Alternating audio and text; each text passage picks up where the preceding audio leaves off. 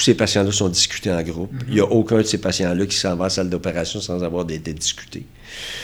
Euh, et le groupe, bon, c'est la radiologie, la chirurgie, l'hémato-oncologie et euh, la radio-oncologie.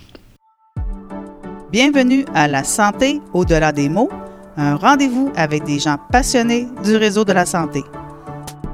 Votre hôte, Jean-Pierre Gagné, lui-même médecin, vous fera partager sa passion pour le domaine et vous fera découvrir une foule d'invités et d'acteurs clés du réseau. Voici votre hôte, le docteur Jean-Pierre Gagné. Bonne écoute.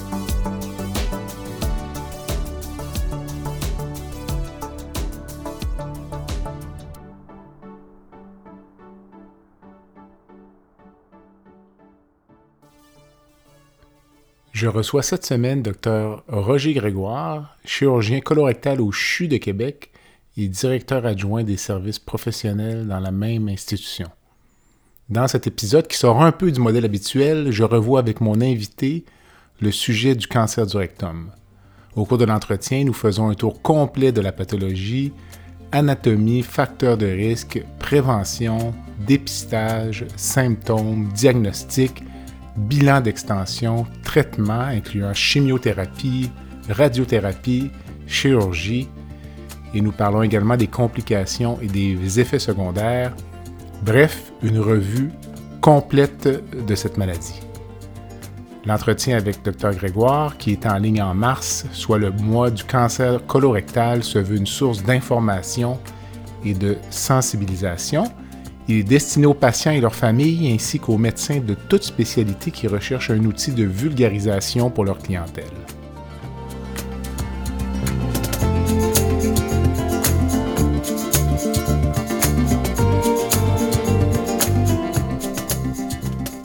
Je pense pouvoir dire, sans me tromper, que Roger est l'un des chirurgiens au Canada qui possède la plus vaste expérience dans le traitement du cancer du rectum. Son témoignage aujourd'hui est le reflet de plus de 30 années de pratique dans le domaine de la chirurgie colorectale et plus spécifiquement dans le traitement du cancer du rectum.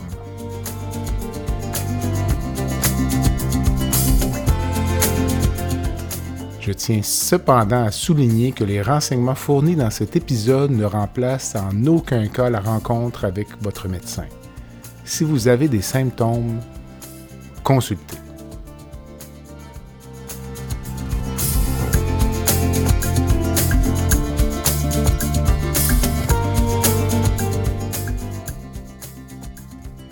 Roger, bonjour. Salut bien, Jean-Pierre. Quatrième présence. Quatrième présence. Alors, Je suis aujourd'hui- rendu un habitué.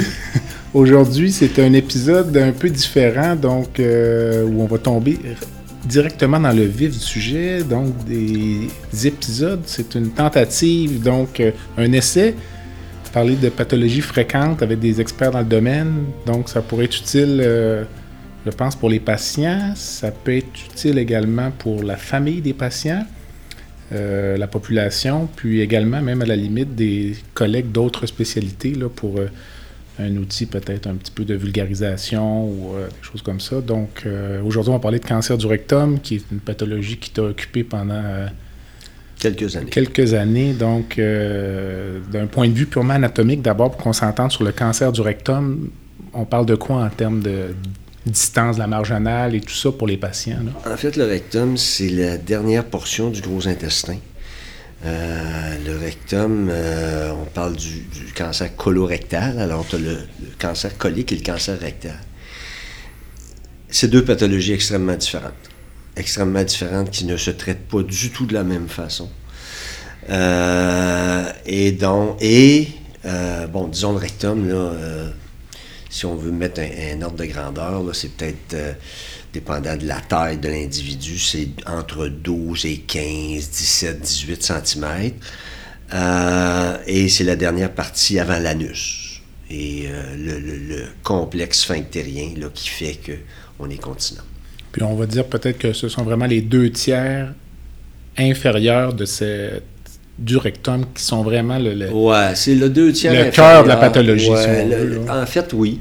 Euh, parce que la partie supérieure du rectum, des fois, dépendant de la- du volume de la lésion, puis de sa position, elle va être traitée soit comme un colon, soit comme un rectum, mais c'est vraiment la, partie plus distale, les 10-12 derniers centimètres, qui sont ce qu'on appelle en dessous de la réflexion péritonéale. le péritoine, bon, c'est l'enveloppe à l'intérieur de l'abdomen. Le rectum, à un moment donné, sort de, le, gros intestin sort de l'abdomen, devient le rectum. Le rectum moyen, le rectum inférieur sont sous la réflexion péritonéale, c'est-à-dire qu'ils sont entourés de graisse, mais ils ne sont plus dans le péritoine. OK. Quels sont les facteurs de risque pour développer un cancer du rectum? Bon, les facteurs de risque, il y a des, des facteurs euh, épidémiologiques. Là, tout le monde l'a déjà entendu. Les diètes faibles en fibres, euh, euh, l'usage de viande rouge, les viandes transformées, comme toujours l'alcool, le tabac, etc., etc. Et le plus gros facteur de risque, c'est la présence de polypes au niveau de l'intestin ou des antécédents familiaux. Euh, et là, il y a toutes sortes de types d'antécédents familiaux, là, soit des antécédents familiaux de polypes dans la famille. De et, on définira peut-être un petit peu ce que c'est les polypes, là, parce qu'il y a une grande variété. Là. Mm-hmm. Les patients viennent souvent nous voir et nous disent euh, ben, J'ai déjà eu des polypes, ou ma mère ou mon père a déjà eu des polypes. Il y a certains polypes qui sont problématiques, il y en a qui ne le sont pas. Et où euh, la présence d'un cancer du côlon chez les parents du premier degré. Ou plusieurs parents de la même ascendance. Parce que parfois, il peut y avoir une tendance familiale sans que ce soit un cancer génétique. Génétique, exact. C'est quoi La, différence? Ben, la tendance familiale, c'est qu'on sait que le risque chez un patient, le risque, monsieur tout le monde, on appelle ça un risque moyen. Ça, c'est quelqu'un qu'il n'y a personne dans sa famille qui a d'antécédents de polypes, adénomateux, on, mhm. va en parler tantôt si tu veux, ou de cancer. Et ça, c'est monsieur tout le monde. Puis là, après ça, tu as les gens qui ont, dans la famille, un parent du premier degré, que ce soit le père, la mère, le frère, la sœur, qui ont eu un cancer du côlon avant l'âge de 60 ans. Ça, c'est le premier facteur. Le deuxième facteur, c'est d'avoir eu des polypes du même type avant l'âge de 60 ans, euh, ou un parent du premier degré et un parent du deuxième degré, cousin, oncle, tante, euh, grands-parents, mm-hmm. euh, l'association des deux, premier degré, deuxième degré, dépend, sans égard à l'âge. Mm-hmm. ça, c'est des, des facteurs de risque. C'est des facteurs de risque qui sont reconnus. Là tu voulais parler d'adénome. Oui, l'adénome, en fait. qu'on est dans la prévention un peu. Oui, en fait, l'adénome, euh, je pense que ça, c'est extrêmement important, pour on pourra en reparler un peu plus tard. Parce qu'on voit beaucoup de patients qui nous sont référés, soit par des médecins de famille, soit par des, des, euh, de, nos collègues, pour coloscopie, antécédents de polypes. Les polypes de l'intestin, il y en a plusieurs types. Il y a des polypes qui n'ont aucune chance de devenir malins ou qui ne sont pas un marqueur du risque de malignité.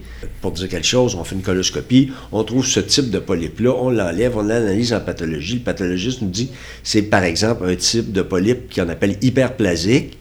Ce patient-là n'est pas un patient à risque et ne nécessite pas d'avoir une nouvelle coloscopie. Par contre, si l'architecture du polype au point de vue pathologique laisse présager qu'il s'agit d'un adénome, ben là, dépendant de la taille, dépendant du type, dépendant de certains facteurs pathologiques à l'intérieur de l'adénome, ça peut être un facteur de risque supplémentaire qui va nécessiter un suivi coloscopique dans 3-5 euh, ans. Donc, euh, on a parlé un peu des facteurs de risque, on a parlé un peu de prévention, on tombe par la force des choses dans le dépistage. Donc, euh, tu as parlé d'individus à risque moyen. Si on évacuait, si on veut, entre guillemets, le, chapitre du dépistage chez la personne à risque moyen. Donc, tu l'as précisé, c'est une personne qui n'a aucun antécédent, pas d'histoire familiale, qui arrive dans un ciel clair, et qui veut avoir une forme de dépistage, qu'est-ce qu'on peut offrir? Le dépistage actuellement qui est reconnu au Québec, et c'est euh, la recherche de sang occulte dans les selles aux deux ans à partir de l'âge de 50 ans. jusqu'à l'âge de 75 ans. On ne dépiste plus après l'âge de 75 ans. Ce qu'on voit malheureusement trop souvent, c'est le patient qui a des symptômes, des symptômes d'érectorragie ou qui a des modifications des habitudes intestinales ou qui a, puis là on parlera tantôt des symptômes, mais bon, il y a des symptômes. Disons, on va prendre le symptôme classique, le saignement. Le sang dans les selles. Le sang dans les selles ou le sang sur le papier. Ça sert absolument à rien d'avoir un dépistage par recherche de sang dans les selles parce que d'emblée, ce patient-là a besoin de coloscopie. Alors donc, le risque moyen devrait avoir recherche de sang dans les selles aux deux ans jusqu'à l'âge de 75 ans. Par la suite, dépendant du risque, ben là, la coloscopie va se faire à un moment ou à un autre en fonction des symptômes, en fonction du risque. Est-ce qu'il serait quand même acceptable de demander une coloscopie longue ou d'en faire une chez l'individu à risque moyen? On rentre dans un peu l'utilisation des ressources? Bah, c'est oui, c'est l'utilisation des ressources. Il faut comprendre qu'actuellement, avec, euh, on va encore parler de COVID, Mhm. euh, les listes d'attente, naturellement, pendant COVID, on peut bien s'imaginer que c'est le genre de patient qu'on ne voyait pas parce qu'on n'était pas capable, de- on ne peut pas faire de la télécoloscopie actuellement. Alors, ces patients-là n'étaient pas vus, n'étaient pas faits, n'étaient pas, étaient pas suivis, n'étaient pas évalués. Et ça, ça, ça a un effet. là. Ça a laissé un, nombre grandissant de patients sur les listes d'attente. Alors, actuellement, je pense que ça ne serait pas justifié, justifiable. Ceci étant dit, il y a des juridictions ailleurs, au Canada, aux États-Unis, en Europe, qui, eux, vont d'emblée à la coloscopie à partir de l'âge de 50 ans ou de 55 ans ou whatever. Alors, tu sais, ça, c'est des, ça, c'est des questions de juridiction, mais nous, ici au Québec, c'est la, la voie qui a été décidée. Et l'individu qui a des facteurs de risque, lui, est-ce qu'on l'envoie en recherche de sang occulte dans les selles ou en coloscopie? Non, en coloscopie.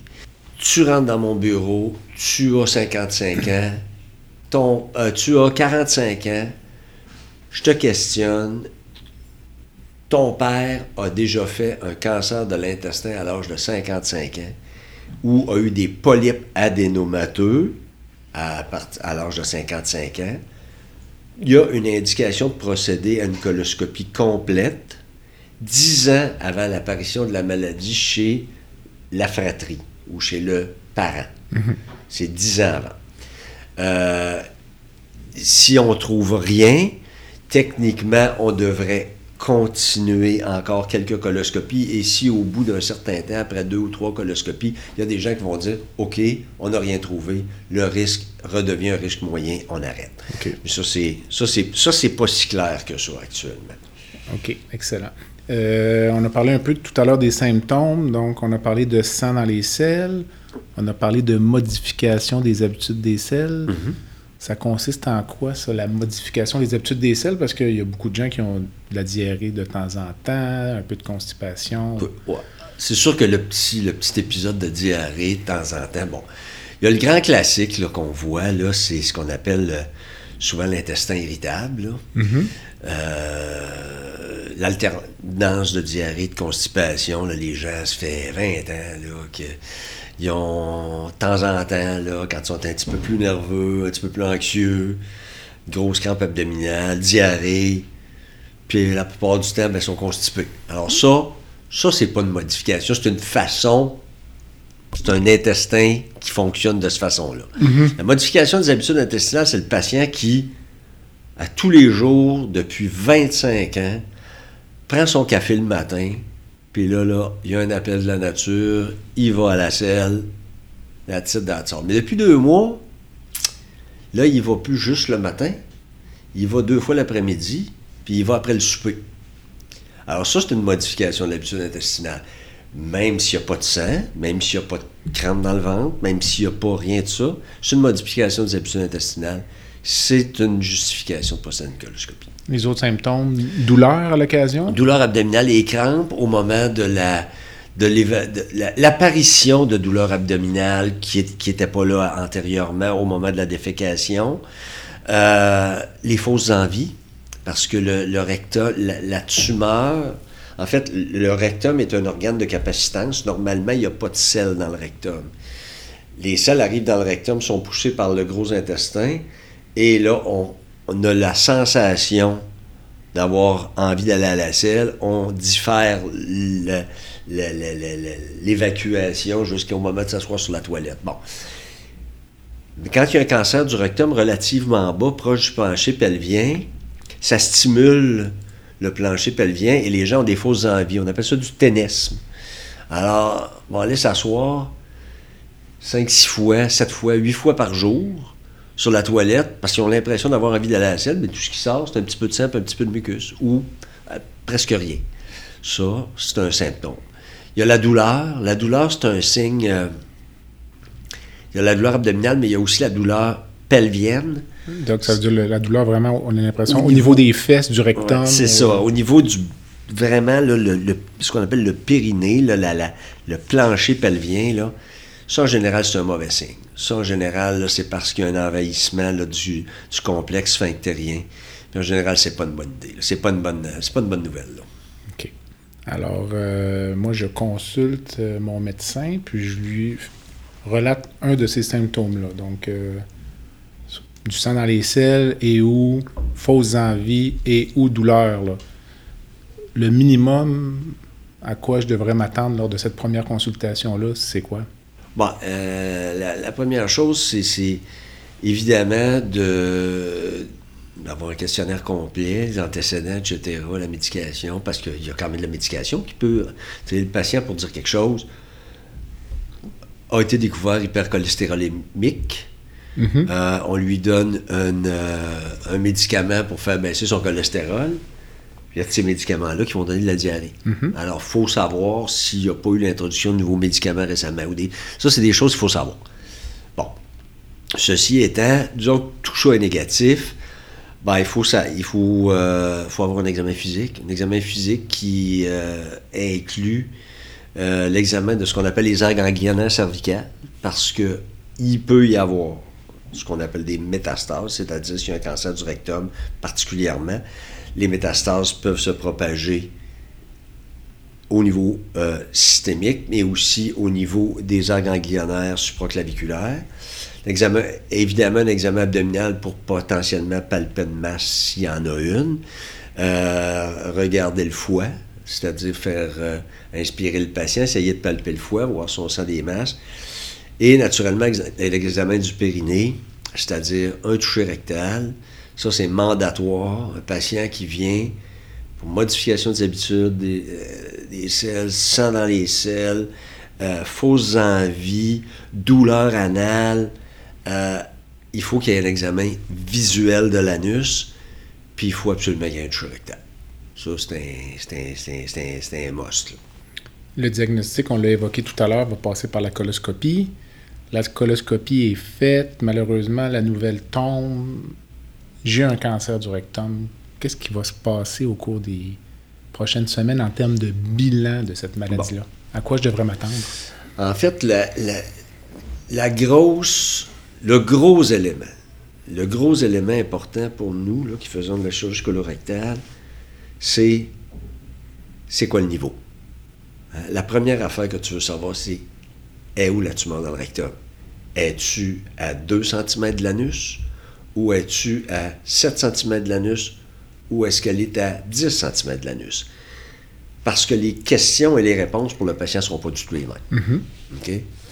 Si la lésion est très, très basse, ben, la question qui vient souvent ensuite, le patient va nous dire Je vais-tu avoir un sac pour le restant de mes jours? Mm-hmm. Hein, bon, ben ça, il faut, savoir exactement où est la tumeur. Alors, ce qu'on va souvent faire, c'est qu'on va faire ce qu'on appelle une rectoscopie. C'est-à-dire, au lieu de faire une coloscopie, qui est un appareil flexible, on prend un tube qui est rigide et on introduit ce tube-là, puis on se rend jusqu'à la tumeur, puis là, on mesure jusqu'à la sortie de l'anus, c'est quoi le niveau? Ça, pour nous, c'est bien important. Par la suite, on fait ce qu'on appelle un bilan d'extension, c'est-à-dire qu'on va faire une, euh, une pour voir s'il n'y a pas des métastases pulmonaires ou des métastases hépatiques, la carcinomatose péritonéale, c'est-à-dire de la maladie à l'intérieur du péritoine. Puis, on va faire une résonance magnétique. Et là, la résonance magnétique va nous indiquer. En fait, ces deux examens complémentaires, la tomodensitométrie nous montre la maladie à distance, alors que la résonance magnétique nous montre l'étendue de la maladie locale. Pardon. Et qui va déterminer par la suite la, la prise de décision. Quelles sont les options, disons, partant du plus simple au plus, compliqué? Parce que c'est pas tout le temps des chirurgies complexes non plus. Non. Non. Il y a des lésions qui sont des lésions, euh, comment dirais-je, qui sont des, on va appeler ça des petits cancers ou des cancers à stade très précoce, qui peuvent être, quand on les voit, là, endoscopiquement, on le sait, là, ça, c'est, ça, ça, ça peut être malin, ou tu fais une biopsie, oui, c'est malin, mais tu regardes la tumeur et tu dis, ça, c'est sûr, c'est pas méchant, là. Mm-hmm. Des fois, on va faire la résonance magnétique, mais des fois, on la fera même pas. Puis on va aller d'emblée à un examen, un exérèse qu'on appelle transanal, là, par microchirurgie. Euh, et par la suite, on analyse cette pièce pathologique-là et dépendant du rapport de la pathologie, ben, il peut y avoir plus ou moins d'autres traitements. Bon, excluant ceci, on a un cancer du rectum, c'est un cancer du rectum, ça n'a pas l'air d'un polype transformé, c'est vraiment un cancer du rectum. On fait la résonance magnétique. À l'aspect, la maladie semble contenue à, l'intérieur de la paroi rectale ou peut dépasser quelque peu la paroi rectale pour aller dans la graisse au pourtour, mais il n'y a pas d'évidence de d'adénopathie de ganglion qui pourrait être atteint. Il n'y a pas d'évidence d'atteinte latérale au niveau du bassin, d'atteinte postérieure, de la vessie, des, de, de, la prostate. Euh, et donc le, donc, le traitement le plus simple chez ce patient-là, c'est la chirurgie d'emblée. On va d'emblée à la chirurgie. Et dépendant du niveau, encore une fois, ben, le patient va avoir une reconnexion, une reconnexion avec ce qu'on appelle dérivation, une iléostomie, un sac temporaire, ou une résection abdominopérinéale où on enlève absolument tout. Un autre cas de figure, on regarde la lésion, puis là, c'est une lésion qui envahit vraiment beaucoup le mésorectum. Il y a des gros le ganglions. donc C'est la graisse qui entoure, qui entoure le rectum. Mhm. Et là, on regarde ça, puis là, tu te dis, ouais, c'est assez gros. Quand je l'ai examiné, ça bouge pas beaucoup, c'est un peu fixe. Il y a des gros ganglions qui sont augmentés de volume, qui ont l'air anormaux, qui envoient un signal à la résonance qui sont anormaux. Les chances que la chirurgie guérisse ce patient-là sont moins élevées parce que naturellement, lorsqu'on enfreint la tumeur ou une partie de la tumeur lors de la chirurgie, on compromet la survie du patient. Mm-hmm. Alors, ce qui a été développé, c'est toutes sortes de formes de protocoles qui sont des protocoles de radiothérapie seule, radiothérapie, chimiothérapie en préopératoire, chimiothérapie par la suite, radiothérapie, euh, radiothérapie, chimiothérapie préopératoire, chimiothérapie par la suite, dépendant du rapport de pathologie. Alors, tu sais, c'est... Il y a plusieurs... Oh, il y a plusieurs... Il y a plusieurs... Plusieurs options. Mais c'est un traitement qui est maintenant... Le traitement du cancer du rectum, c'est maintenant un traitement qui est multimodal. Hmm. Puis c'est pour ça que ces patients-là sont tous discutés parce que, bon, la plupart du temps, le chirurgien qui a vu le patient, il a une idée là, quand il regarde la résonance magnétique, puis le scan, puis tout ça, euh, qu'est-ce qu'il va faire? Mais pour dire quelque chose, tu as, un cancer du rectum, tu as deux métastases hépatiques, euh, ben, la question, ça va être qu'est-ce qu'on va faire en premier? Ça, c'est toujours la question qu'on se pose. On dit mhm. ce qu'on fait en premier? La plupart du temps, on va attaquer le foie en premier parce que ce qui risque de tuer le patient, c'est le fait qu'il y a des métastases hépatiques. Mhm. Alors, on va donner de la chimiothérapie pour un certain nombre de semaines pour voir si le patient répond, si les métastases répondent. Si, les métastases répondent, vont être envoyés au chirurgien pathobiliaire. Par la suite, le patient pourrait être amené directement à la chirurgie ou il pourrait recevoir encore de la radiothérapie et de la chimiothérapie pour son cancer du rectum pour ensuite être opéré. Alors, tu sais, ça peut être un traitement qui peut s'échelonner sur 6, 9, 12 mois. Est-ce que la radiochimiothérapie que euh, tu donnes avant l'intervention pourrait m'éviter une chirurgie? Oui. Oui. Il y a des protocoles. Euh, des protocoles, euh, les nouveaux protocoles qui sont utilisés, euh, particulièrement le protocole où on utilise la chimiothérapie et la radiothérapie de courte durée, ont des, des- des résultats assez intéressants. Il y a, il y a plus de patients qui ont une, euh, une euh, réponse pathologique complète, qu'on appelle, que, au- que, que n'importe quel autre protocole. Euh, en bout de piste, ils n'ont peut-être pas nécessairement plus de survie Mhm.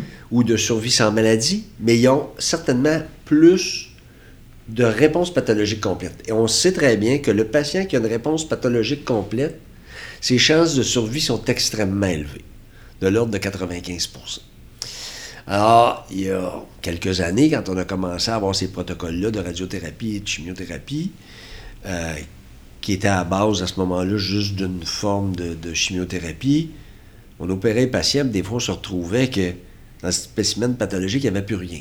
Mhm. On se disait, ouais, OK, on vient-tu vraiment de rendre service aux patients? Sauf que on ne savait pas. Aujourd'hui, ce qu'on va faire, c'est qu'une fois que le traitement est fait, on va refaire la résonance magnétique.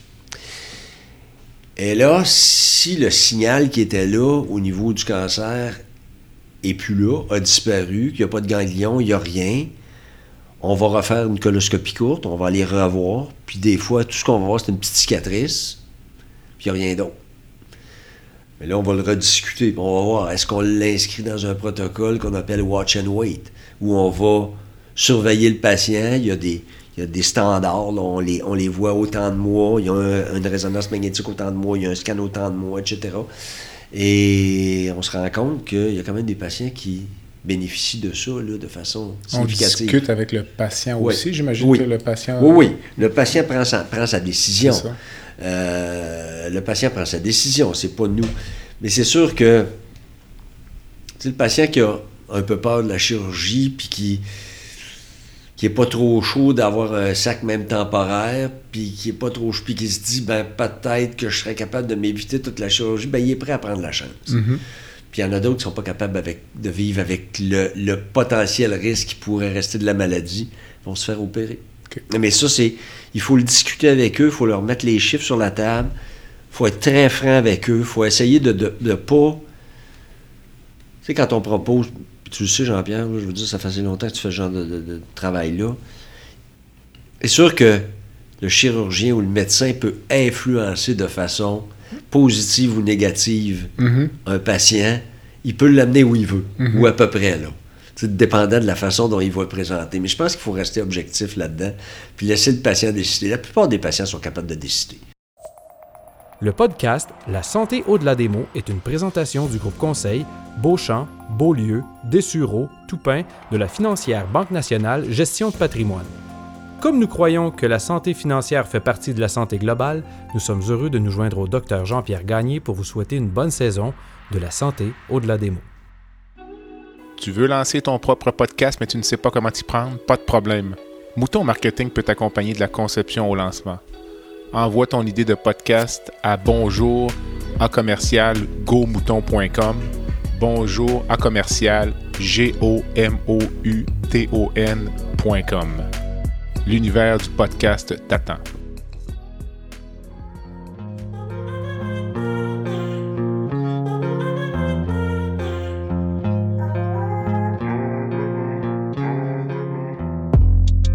Visitez le site web du balado à www.baladosanté.ca au b a. Visitez également notre page Facebook, envoyez-moi des commentaires, des suggestions d'invités et abonnez-vous au balado sur la plateforme de votre choix.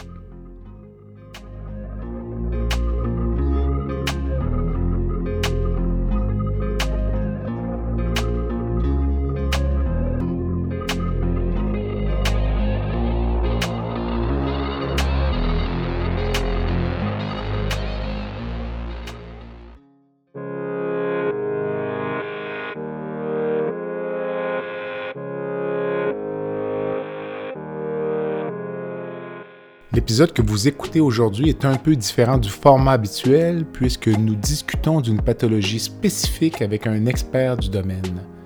Si le format vous plaît, je pourrais le répéter avec d'autres sujets. Visitez mon site web ou visitez la page Facebook et faites-moi part des sujets qui vous intéressent ou soumettez-moi le nom d'un professionnel que vous aimeriez entendre.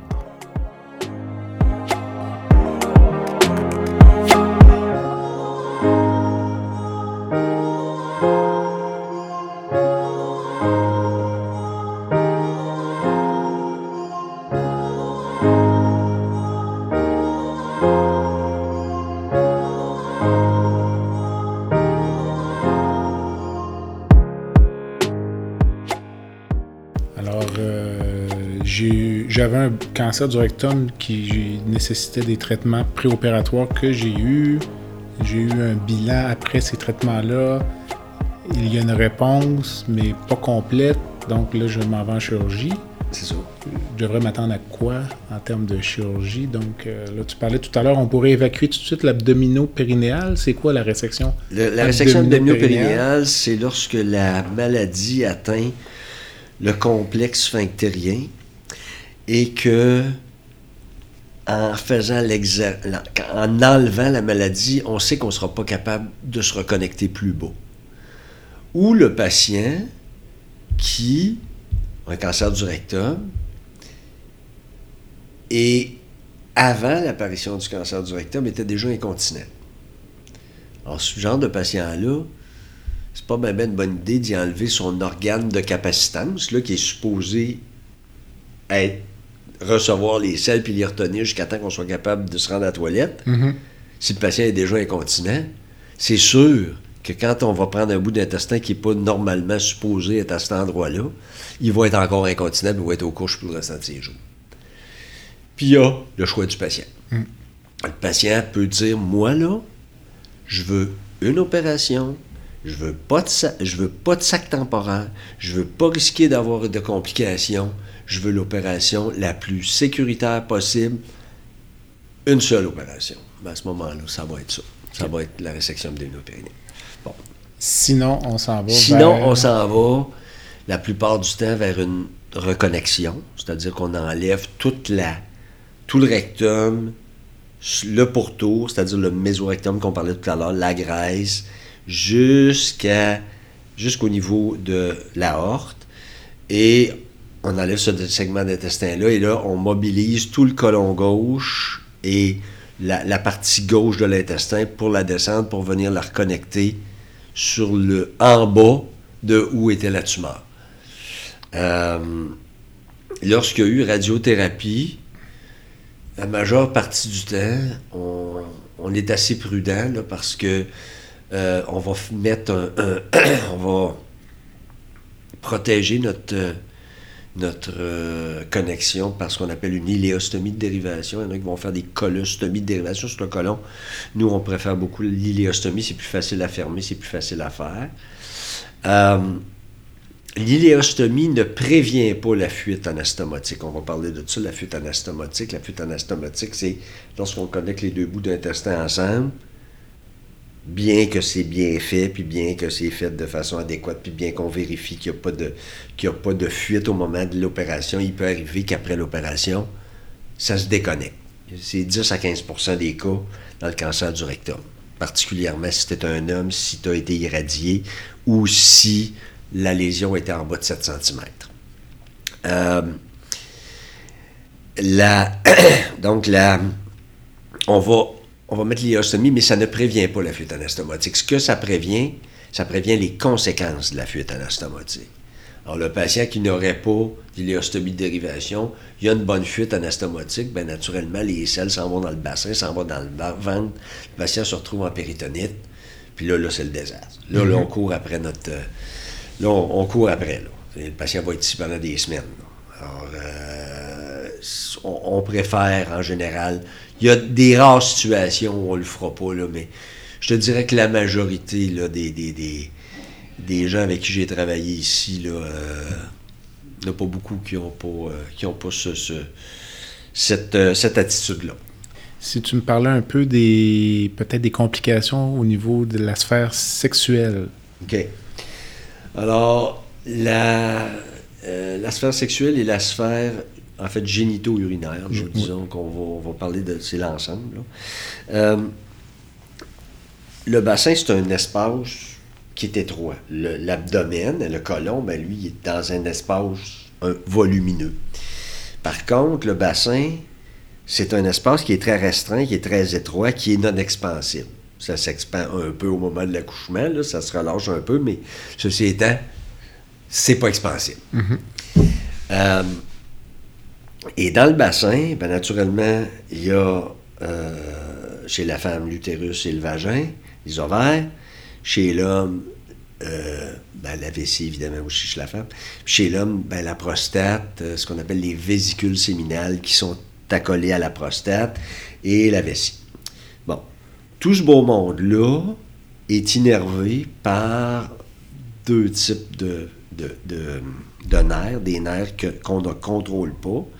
Les nerfs, on appelle sympathiques et parasympathiques. Et avec la radiothérapie, ces nerfs-là peuvent être atteints. Mais non seulement ces nerfs-là peuvent être atteints par la radiothérapie, mais lorsqu'on fait la chirurgie, si la tumeur est très, est très volumineuse, on peut sectionner ces nerfs-là ou les, les, euh, les dénerver en partie. Alors les patients vont se retrouver avec deux types, de, il au point de vue sexuel, deux types de complications. La première, qui est une complication peut-être un peu moins importante, qui s'appelle l'éjaculation rétrograde, c'est-à-dire les gens vont avoir une relation sexuelle, vont avoir un orgasme, mais il n'y a pas de sperme qui va sortir. Alors le sperme remonte dans la vessie. C'est ce qu'on appelle l'éjaculation rétrograde. Mais ça n'empêche pas d'avoir le plaisir de la relation sexuelle. Tu as l'autre élément qui, lorsqu'on a enfreint plus le côté qu'on appelle parasympathique ou que l'atteinte nerveuse a été plus importante avec la radiothérapie, là, tu vas avoir littéralement de l'impuissance. Le patient va être littéralement impuissant. Naturellement, les facteurs de risque de ça, c'est lorsqu'il y a des pathologies déjà euh, vasculaires associées. Diabète, hypertension, maladie vasculaire artériosclérotique. Si on rajoute ça à la radiothérapie, à la chirurgie, le risque d'impuissance est beaucoup plus grand. Bon, il y a, des, de la palliation, Viagra, etc., là, mais euh, ça ne fonctionne pas toujours. Du côté de la vessie, tu peux avoir la même chose. Tu peux avoir, lorsque la, chirurgie a fait qu'on est passé très près des, des nerfs de la vessie, mais tu peux avoir des problèmes de rétention urinaire, tu peux avoir des problèmes de, vessie hyperactive, etc.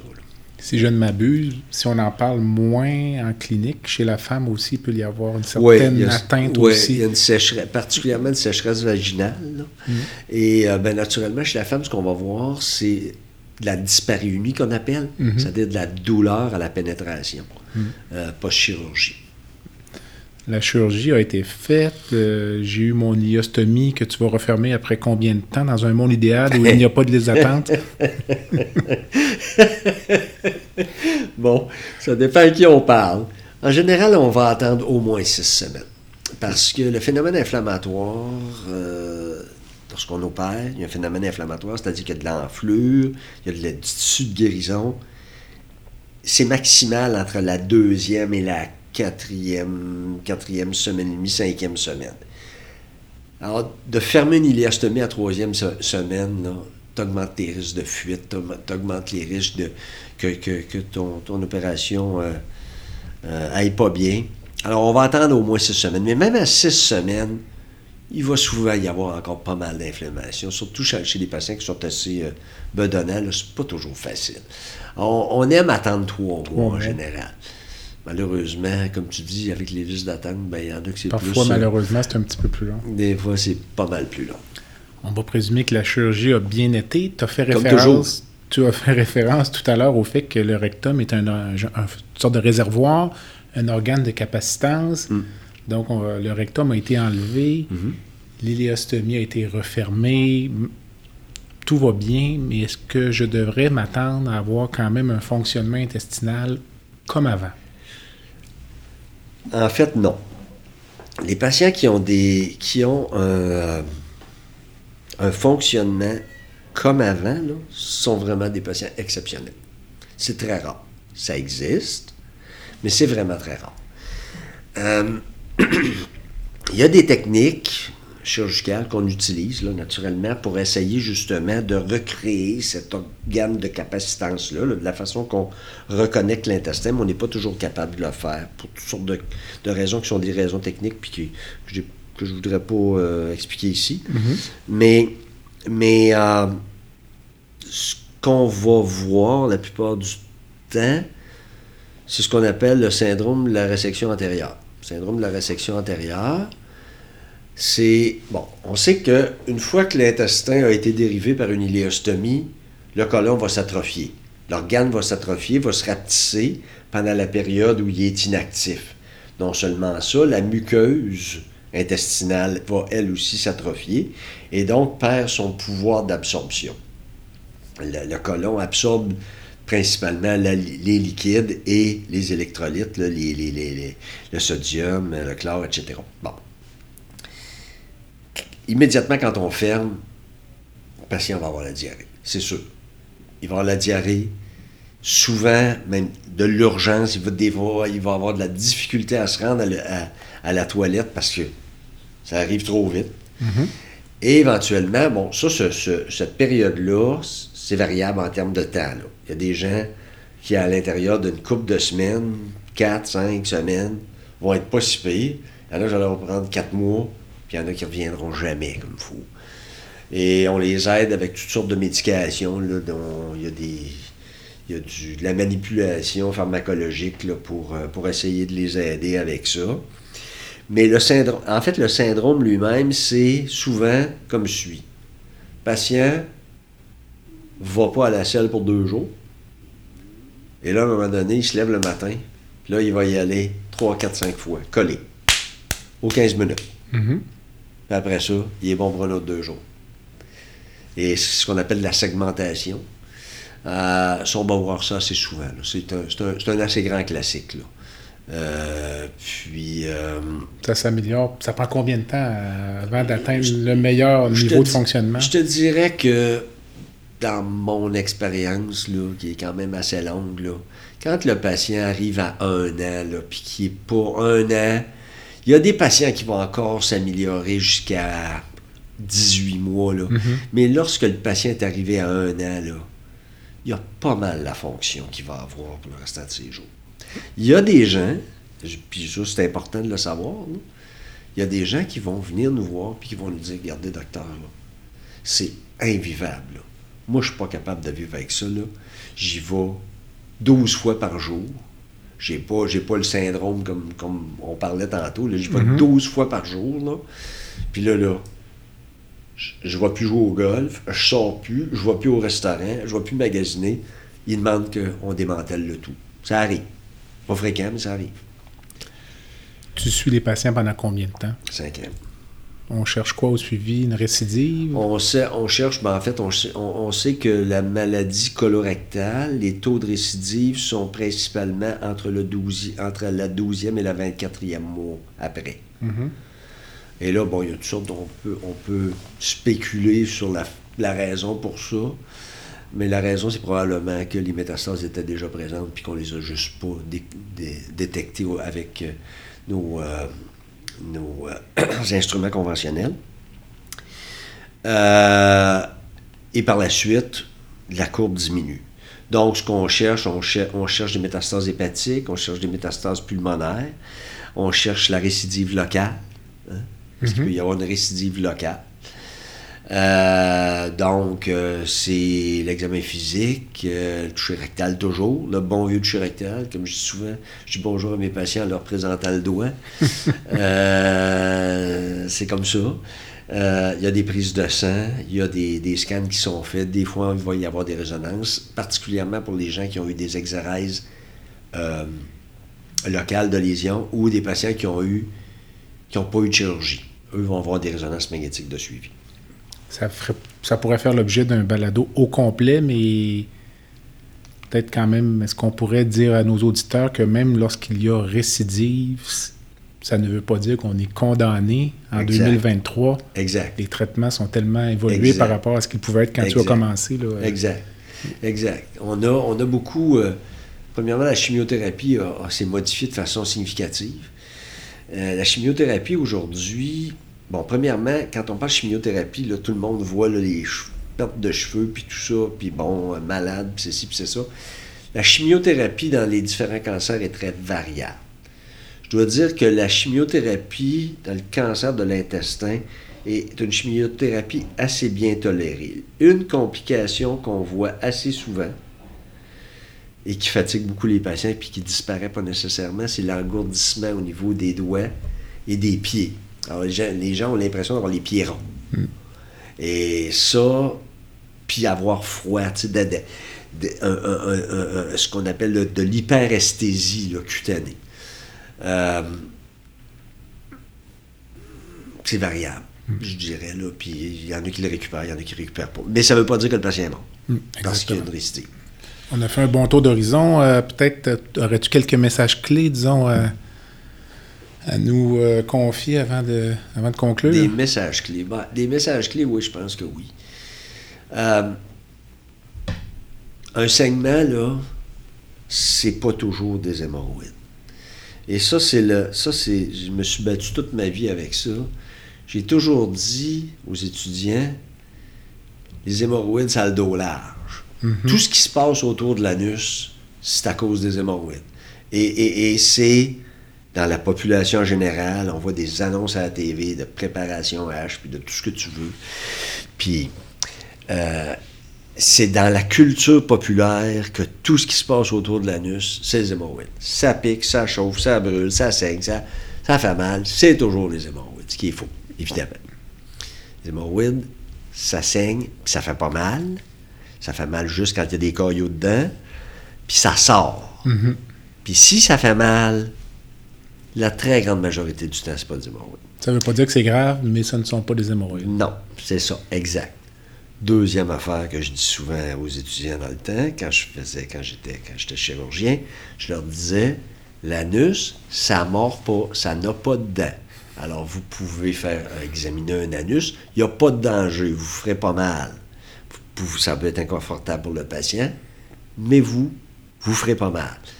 Alors, un patient là, qui a une plainte de la région périnéale, saignement, brûlement, chauffement, prure et démangeaison, doit avoir un toucher rectal par le docteur qui rencontre. S'il l'a pas, c'est un grave, une grave erreur. C'est- le minimum. Ah, C'est, plus que le minimum. C'est une obligation. Puis dans notre groupe, là, à, toutes les années, là, on envoyait 4-5 patients là, qui arrivaient, là, qui avaient été traités là, pour des saignements, hémorroïdes, tout ça. Puis tu te mets le doigt, puis tu manques de te casser le doigt parce que tu tombes sur une tumeur qui est tellement dure que c'était, pas manquable. La deuxième affaire, c'est si tu as un saignement, ça te prend une coloscopie.